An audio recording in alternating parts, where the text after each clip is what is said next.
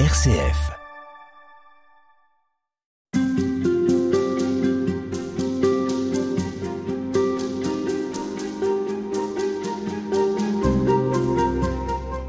Sœur Marie-Pierre, avec vous, euh, depuis le début de cette semaine, on essaye de vivre ce carême et notamment euh, le jeûne à travers les différents sens. Euh, donc le goût, la vue, le toucher, sentir. Et il nous restait Louis, écouter. Et pour commencer, je voudrais vous lire un extrait de l'Exode au chapitre 34, verset 28. Moïse fut là avec l'Éternel quarante jours et quarante nuits. Il ne mangea point de pain, il ne but point d'eau. Et l'Éternel écrivit sur les tables les paroles de l'alliance, les dix paroles. On voit dans ce passage que Moïse euh, va pouvoir écouter ce que l'Éternel a à lui dire après avoir pris quarante jours et quarante nuits sans manger et sans boire. Et donc c'est ce temps justement pour lequel il s'est privé qui va lui permettre de pouvoir écouter Dieu. Est-ce que vous diriez, sœur Marie-Pierre, qu'il y a des circonstances, il y a des occasions qui nous sont données dans lesquelles on peut mieux entendre ce que Dieu a à nous dire justement? Alors je vais dire que Louis est bien mis à mal aujourd'hui par nos villes bruyantes ou par les oreillettes de nos baladeurs. Or jadis les moines avaient établi un lien étroit entre ces deux sens. Si tu désires voir, écoute d'abord. L'audition est un degré de la vision, comme dit saint Bernard. Et l'on représente saint Benoît avec une grande oreille, car il commence sa règle de vie par le mot écoute. Et on sait aussi que Salomon avait demandé un cœur qui écoute. Et Dieu lui a accordé ce cœur qui écoute. Parce qu'en fait, on parle de l'oreille, mais c'est l'oreille du cœur. Hein Quand on parle de l'écoute, je parle de l'écoute du cœur. Bien sûr que ça passe par l'oreille, pour descendre jusque dans le cœur, mais heureuses les oreilles parce qu'elles entendent. Et j'ai aussi repéré dans Saint Jean, dans le livre de l'Apocalypse, dans les lettres que Jean adresse aux sept églises d'Asie, et il exhorte les, églises et les, les encourager à, les, à retrouver leur premier amour, parce qu'ils sont tièdes. Il faut, il faut se ressaisir, il faut raviver la foi. Et donc, il termine chacune de ces lettres par ces mots que celui qui a des oreilles entende ce que l'Esprit dit aux églises. Voilà, ça veut dire que il faut que cette oreille du cœur soit à l'écoute, dressée pour entendre le, le message que le, Seigneur vient délivrer. Mais ça, ce, n'est pas si facile. On dit souvent tends l'oreille et tu entendras, mais dans, nos vies qui sont un peu pleines, c'est pas toujours facile. Ça demande du temps avant de pouvoir entendre, euh, avant de pouvoir entendre Dieu. On le voit bien avec Moïse, il a, il a, il a eu besoin de ce temps. Oui, oui, et c'est pour ça que le, le carême existe, 40 jours pour descendre en nous-mêmes et entendre. Entendre. Ah, dans le silence et dans la solitude. Il va pas nous délivrer de la solitude, mais il va nous sauver dans la solitude. C'est tout à fait différent. J'aimais bien ce que un frère franciscain nous, nous disait dans une de, dans une de ses lettres. Il va nous délivrer dans la solitude et il va nous sauver. Et le Seigneur nous aide à, à faire ce, grand nettoyage de l'âme pour lui ouvrir les portes et les fenêtres du cœur, où l'on réapprend à entendre, à respirer à plein poumon, un temps où on abandonne les pesanteurs des mauvaises habitudes, et redécouvrir ben, une sobriété heureuse, pourquoi pas. Un temps où on peut enfin vibrer, avec la nature aussi, euh, parce que c'est le printemps qui s'éveille à la vie. Hein. Le carême, c'est un temps d'attente de la vie qui revient en nous, le temps de l'espérance, de la confiance, de l'attente de la résurrection de celui qui est la vie véritable. Parce qu'il ne faut pas oublier qu'on marche vers Pâques, le mystère de mort et résurrection du Christ.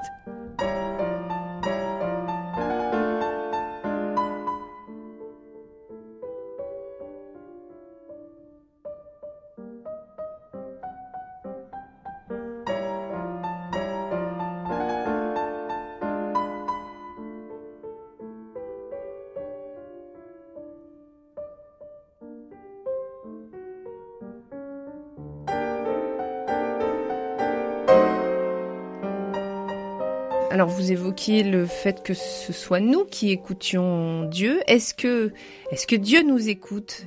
Il y a dans le livre du prophète Joël Dieu qui parle aux Israélites infidèles et qui leur dit Revenez à moi de tout votre cœur et avec des jeûnes et avec des pleurs et avec des lamentations. Ça veut dire que est-ce qu'il y a besoin de se lamenter pour que Dieu nous écoute? Comment est-ce que dans notre temps de prière, on peut tout faire pour que Dieu nous écoute?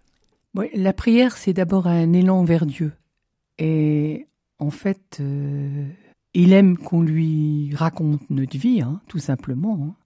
C'est ça la prière raconter ce qui va et ce qui ne va pas. Et nous avons la certitude que lui nous écoute parce que c'est toujours lui qui est à notre recherche avant que nous soyons à sa recherche. Hein. Ça, faut pas l'oublier non plus.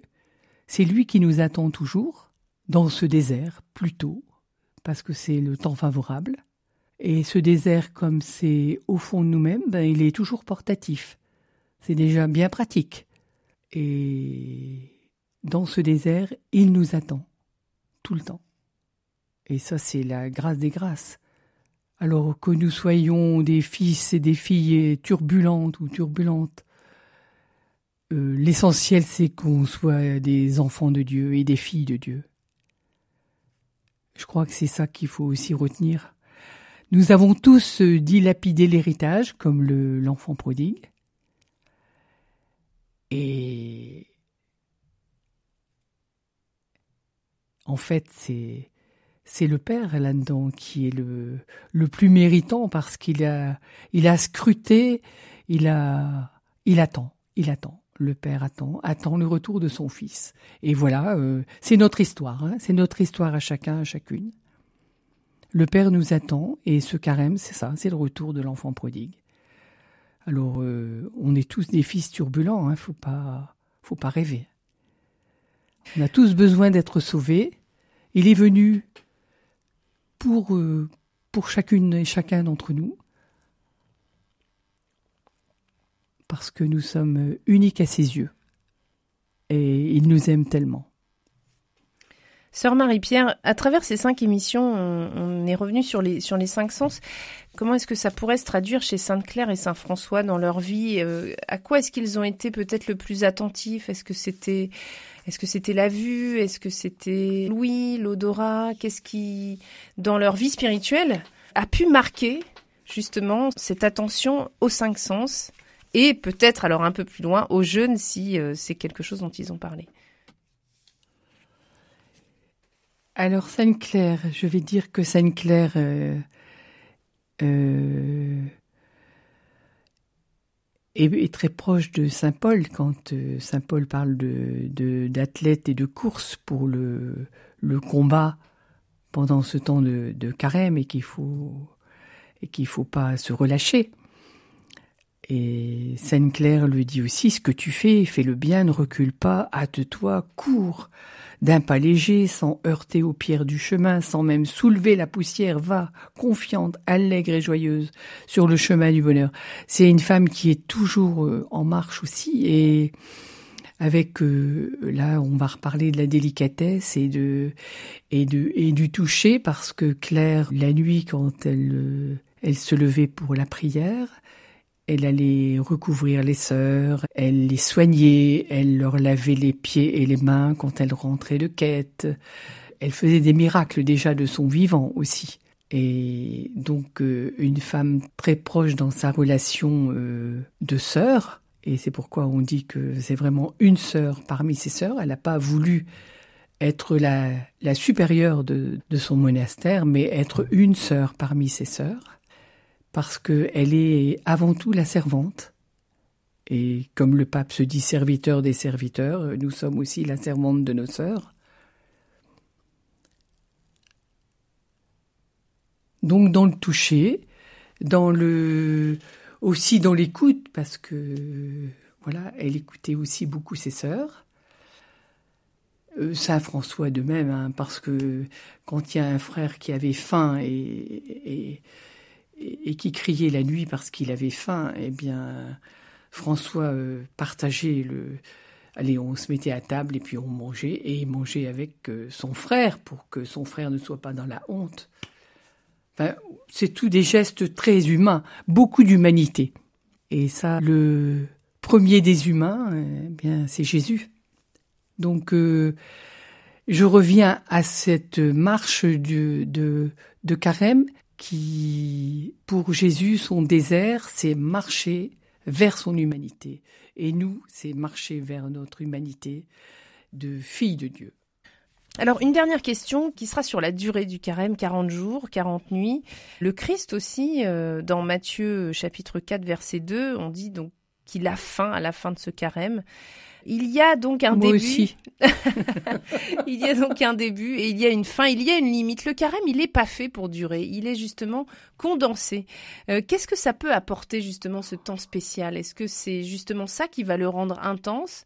Voilà, encourager euh, nos auditeurs à suivre le, le carême. Ben oui, parce que l'effort, on peut le faire un temps, mais on peut pas le faire tout le temps, un effort. On le sait bien. Parce qu'on est humain, justement, et on a des limites. Et quand on est limité, on fait le maximum. Et c'est une, course, hein. Saint Paul le dit, donc euh, on va essayer de gagner la course.